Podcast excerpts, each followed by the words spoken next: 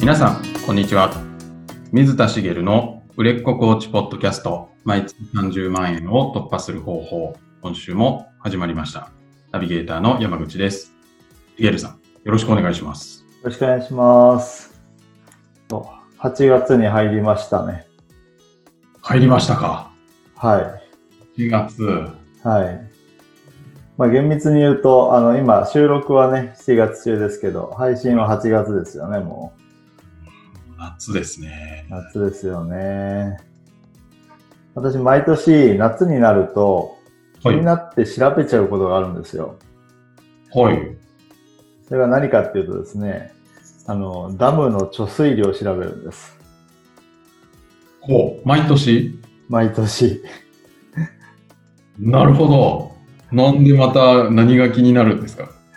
あの、調べたことないですよね。調べたことないですね。まあ、普通の方ないと思うんですけど、なんか、何年かに1回ぐらい、何年かって言っても、ここ最近ないですけど、なんかちょっと水不足みたいになることあるじゃないですか。はで、どんどんこうダムの貯水量が減ってくるみたいなのがあって、で、まあ、実際でも水不足って言っても、水道から水が出なくなった経験ってないんですけど、い。はい。あります山口さん。いやーないですね。ないですよね。はい。なんかごくまれにこう四国とかですごい水不足になっちゃって、こうまあ、水道が出るのか出ないかはわかんないですけど、こう給水車みたいなところに組みに行くみたいなうーん。話を聞いたような聞かないようなっていう感じで、東京はやっぱり大都市だし、もう結構その治水も進んでるので、そうそうならないんですけど、でもなんかこう水不足って言うと、なんか不安にちょっとなる、なりませんなんかまあ確かにちょっとそわそわするというか。そうなんですよね。で、私どうし、調べたところで何、何一つできないんですけど、こう、確認して安心したいみたいなのがあって、ええその水不足があった、ちょっと水不足だなって言われた年から、ちょっとこう、習慣的に、なんか毎年、なんかこう、ふと思い出したように、まあ、年に数回、こう、貯水量を調べてしまうんですよね。てかそういうのが公開されてるもんなんですかされてます、されてます。ダムの情報って結構いろいろ詳しく公開されてるので、あの、ウェブカメラとかも見れたりとか、ええあの、貯水量も全体関東のダムというか、利根川水系のダムなんですけど、あ他のダムももちろんそうなんですけど、毎日更新されるので、ほうわかるんですけど、で、あの、なんか全然関係ない話になっちゃうんですけど、 あの、ヤンバダムってご存知ですかいや。あんま知らないですよね。はい実は昔作る作らないで揉めたダムなんですけど、はい。完成して今年から運用が始まったんですよ。ええで、結構その、水害の時にもこう水害を防止できるっていうので、あの、去年のお大雨の時に結構もう満水になったりとかして、運用、正式あの、通常の運用前だったんですけどね、もうダムはほぼ完成しててはい、みたいなので、新しいダムができたので、まあその分貯水量が今年から増えたりしてるんですけど、はい。なんか、すあ、増えたんだなんて見ながら思ったりして、なんかちょっと詳しい人みたいになってるんですけど、 すごいっすね。なかなか毎年見る人いないんじゃないですかね。そうですね。まあ、あ、そうですね。絶対ないんですけど、なんかそれはそれで、なんかこう、面白いなって思ったり、まあ、もともとその、ダムを作るような、あの、学問を学んでたっていうのもあって、あーまあ、ちょっと興味もあったりするんですけど、まあ、なんでこんな話したかっていうと、結構その、その興味の部分は置いといて、私結構そのリスクを回避したいっていう性格なんですよね。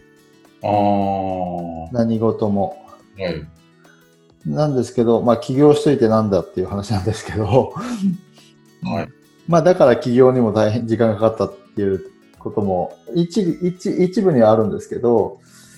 そのなんかこういう癖とか、つい調べちゃうことからもう自分の性格みたいなのってわかるなと思ってですね。うーん。お前がついついこう調べちゃったりするものとかってないですかついつい調べるもの。はい。あ、なんか、めちゃめちゃ気になるのが、はい。洗濯物を干した時に、はい。ちゃんと乾いてるかなって結構ちょいちょい触りたくなるというか、おー。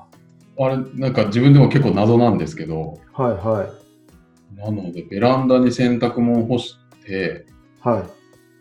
あの、いると仕事に集中できないので、はい。干したら、どっか、おーどっか行くって決めてます。なるほ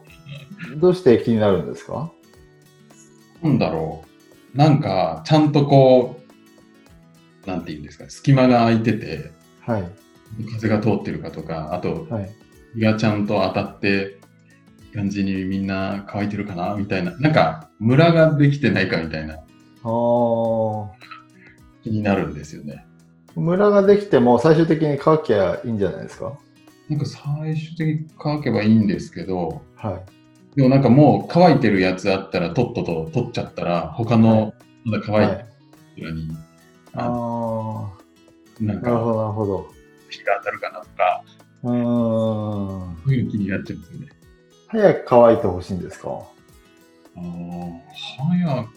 や別に最終的に乾けばいいんですけど、うーん。なんか夕方になってちょっとまだ湿ってんなみたいなのは、ああ、なるほど、なるほど。なんかあれですかね、こう、任務が遂行できないのが嫌だみたいな。あーそれはありますよね。うん。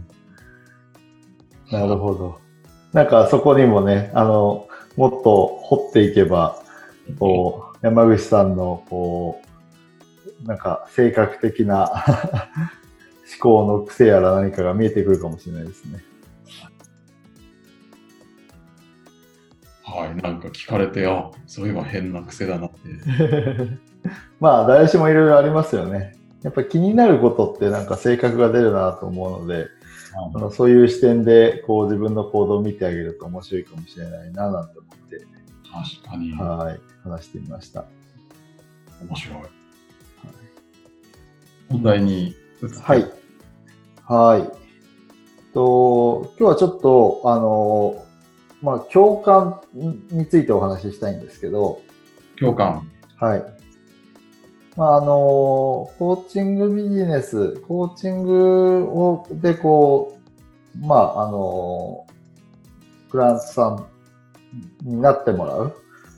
ために、共感って欠かせないなと私は思ってるんですけど、はい。まあ例えば、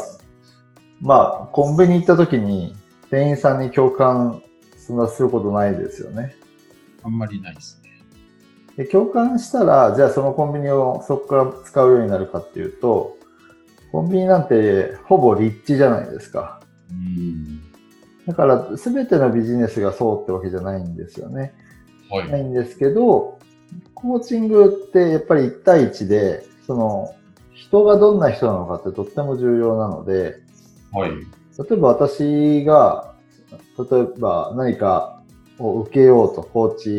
チ、すごいメソッドをお持ちの方がいて、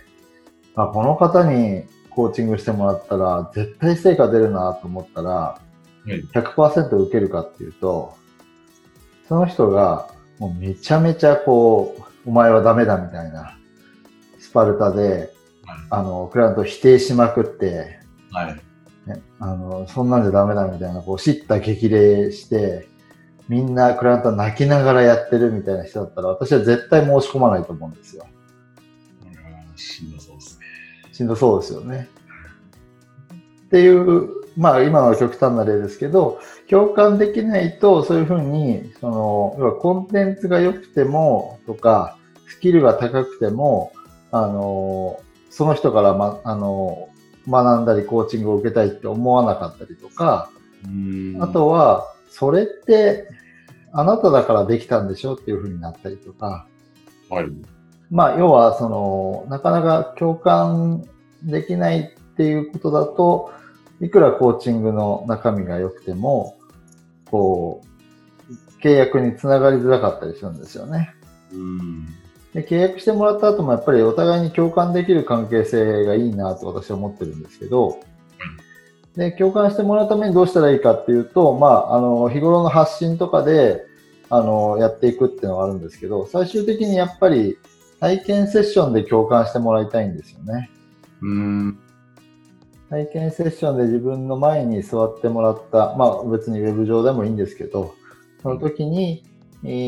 ークライアントさんに、自分、クライアントさんがあなたに共感してくれたら、私に共感してくれたら、はい。ね、あのー契約してもらう可能性はぐっと上がってくるわけなので、なるほど。そうしてもらいたいんですけど、ここで一つ、あの、体験セッションの特徴が、体験セッションというか、コーチングセッションの特徴が、こう、特徴というかですね、あの、コーチングセッションって基本的にはクライアントさんがお話しするじゃないですか。そうですね。はい。クライアントさんがお話しして、聞くのがコーチの仕事ですよね。はい。そうするとですね、クライアントさんお話しする立場なので、はい。共感する場面って少ないんですよ。コーチに対して共は感。い。はい。そうですね。自分の話聞いて、あ話して聞いてもらってる状況ですね。はい。はい。で、逆に、コーチがクライアントに共感することってすごい多いんですよね。はあー、その悩みわかるなとか、い。うん。あー、昔自分もそうだったなとか、はい。うあー、その考え方一緒だわとか、ん。あー、その価値観、あー、すごいいいよねとか、ってあるんですよね。で逆にそうじゃない方もいっぱいいらっしゃるんですけど、やっぱ共感、自分が共感した人ってクライアントになってもらいたいっていう気持ちにやっぱなるじゃないですか。はい。なるので、共感し、自分が共感して、まあある意味その場ではクライアントは、あの、コーチに共感する場面っていうのがないっていう状態になっちゃうんですよね。はい。なので、共感したら、共感してもらいたいんですうん。自分が共感したら、コーチ側が共感したら、クライアントにも共感してもらってくださいね。そんなことができるんですか。まあ、あの、これは割とシンプルな話でできるかなと思うんですけど、はい。共感して、え自分が共感した話が何かあるわけですね。例えば、あのーまあ、私の場合で言うと、やっぱりコーチングで、こう、起業するっていうところに、こう、なんかこう、不安を抱えていて、どうしてもうまくいく気がしないとか、うん。どうやってビジネス化していったらいいんだろうとかっていうところですごく思い悩む人が多いんですけど、そういう方には私も同じ経験をしてきたので、すごい共感をしするんですけど、そこに共感したんだったら、そこの自分がそうだった体験談を話してほしいんですね。あー同じように自分もそういう悩みを抱えてたんだよっていう話。そうです、そうです。なるほど。まあ私、実際なかなか起業できなくて、本当に最初に起業を思い立ってからは、まあ、8年間ぐらい起業できなかったですし、はい。やっぱりこう会社員をやってると、まあ、毎月、あの、成果を出そうが出すまいが、お給料が入ってくるっていう生活になってるので、やっぱ、それがなくなってしまう恐怖とかって、やっぱあるから、なかなかこう、そこから、こう、抜け出すイメージもできなかったし、もう起業しても全然うまくいくイメージが当時持っててなかったんですよね。なんていう話を、こう、たくさんするんです。はい。で、それをすると、あの、まあ、その、同じようにな気持ちな人は、そこで、ああ、そうだよねって、それわかるわかる。そのフランスさんが抱えてる不安に類する自分の体験をいっぱい話してほしいんですよね。そうすることで、クランツさんは、あ、そうそうって、そうなんですよねって、もっともっと自分の話をしてくれたりとか、はい。あの、して、そうするとまた共感する場所が出てきて、そしたらまた自分のこう体験談を話すと。うん。まあ要は、あの、自己開示をすることで、あ、この人もそうだったんだとか、あ、この人のこういうところって共感できるなって思ってもらいたいってことなんですけど、はい。まあ、自己開示をする、その、じゃあ、どの部分を自己開示すればいいかっていうことになるわけですよね。はい。それが、クライアントさんに自分が共感したところを自己開示していくってことなんです。あーそうか。まあ、自分が共感してるぐらいだから、はい。このテーマで話せばまた共感してもらえるっていう。そうですね。はまあ、もちろん100%じゃないですけど、その、共感度合いが高いければ高いと思うほど、お互いにですけど、その、やっぱりクライアントさんになってもらいたいって気持ちも高まるし、い。あの、このコーチから コーチングを受けたいって思う気持ちも高まると思うんですよね。はい。で、自己開示っていうのは信頼につながるんですけど、はい。自己開示する、要はですね、あ、この人を信用できる人だみたいなところだったりとか、あ、この人からだったらみたいなところで、えっと、信頼につながることがあるんですけど、共感してもらえるかどうかっていうのは、その中身によるわけなんですよね。うん。自己開示いっぱいしても共感しない内容もいっぱいあるじゃないですか。そうですよね。は私実は毎年、あの、ダムの貯水量気になるんですって自己開示ですけど、はいあんまり共感してもらえないですよね。 い。なかなか私もそうなんですは、ちょっと少ないかもしれないですね。ですよね。だけど、ああ、そそんな一面があるんだと思って、あの、人となりはわかるので、距離感は詰まったりするわけなんですよね。うん。ああ、変な癖がある人なんだなーって、ちょっと、もうちょっとこう、その、なんていうのかな。例えば、先生のようなコーチ、あの、すごいできる人みたいなイメージを、例えば持ってるコーチ、持たれやすいコーチだったら、そういうちょっと変わった部分を見せることで、こう人間らしさを感じてもらうみたいなことで、こう信頼につながったりもすることもあると思うし、距離感が詰まるみたいなのもあると思うんですけど、それと共感っていうのはちょっと別なので、うんあの信頼してもらう距離感をこうもうちょっと近づけるとかってことプラス共感がやっぱり得られるといいなってことなんですよね。はい。なので、えっと、開示する、自己開示する内容を、あの、何にするかっていうのは、クライアントさんに共感したものを自己開示に関係するものを自己開示することで、信頼を得たり距離を詰めると、同時にこう共感を呼ぶ可能性が高いですよ。うんなるほど。で、共感してもらえそうだなと思う話をしてったら、全然共感してもらえないことだってあると思うんですよね。はい。で、すれ違いまくったら、まあ、それはもしかしたらクライアントさんじゃないかもしれないですし、あそういうことの確認にもなるんですよ。ーはい。あ、この人めっちゃ共感ししできるって最初思ったけど、はい。その後自己開示したり、さらに話を深掘っていったら、あれなんか、表面的に共感してたつもりだったけど、違うかも、みたいなこともあるわけですよね。うん。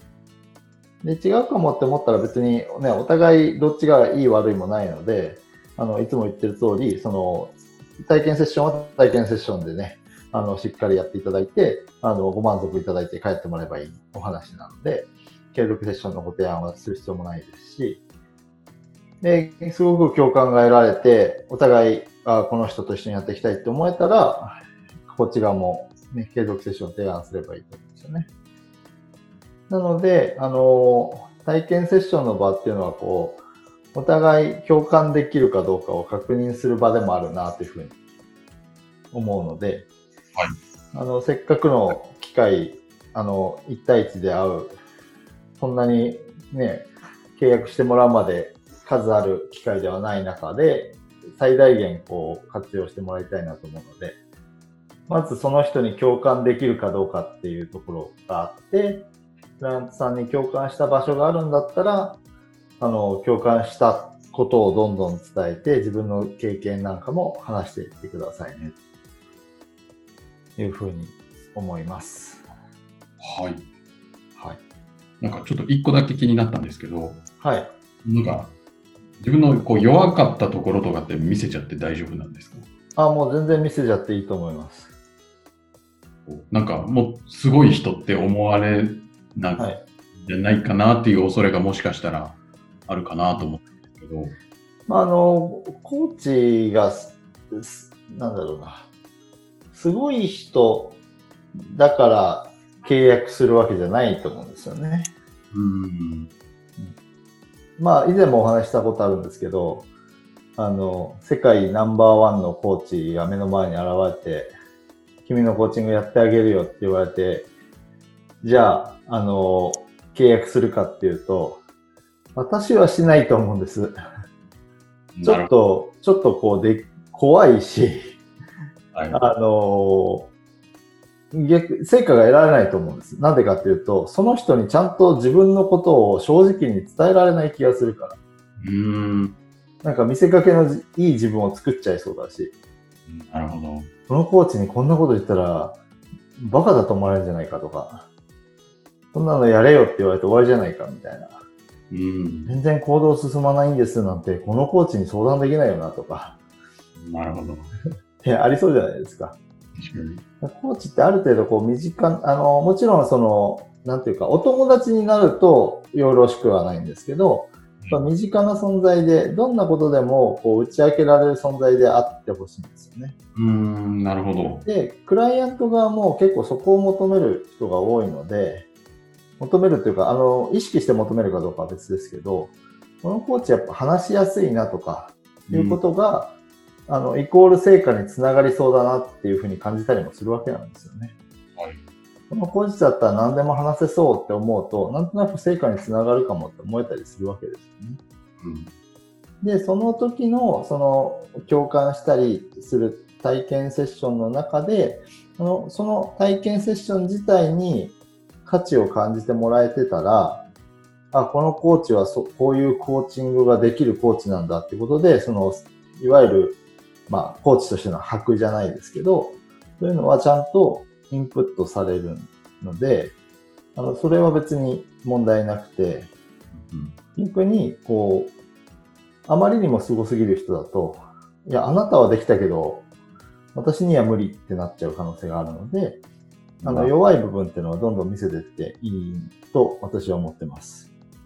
はい。はい。まさにそこで強化を得ていくっていう。そうですね。ありがとう。ありがとうございます。では、最後にお知らせです。えー、売れっ子コーチポッドキャスト、毎月30万円を突破する方法では、皆様からのご質問を募集しております。コーチとして独立したい、もっとクライアントさんを集めたい、そんなお悩みがありましたら、しげるさんにお答えいただきますので、どしどしご質問ください。えーポッドキャストの詳細ボタンを押すと質問フォームが出てきますので、そちらからご質問をいただければと思います。はい。それでは今週はここまでとなります。また来週お会いしましょう。ありがとうございました。ありがとうございました。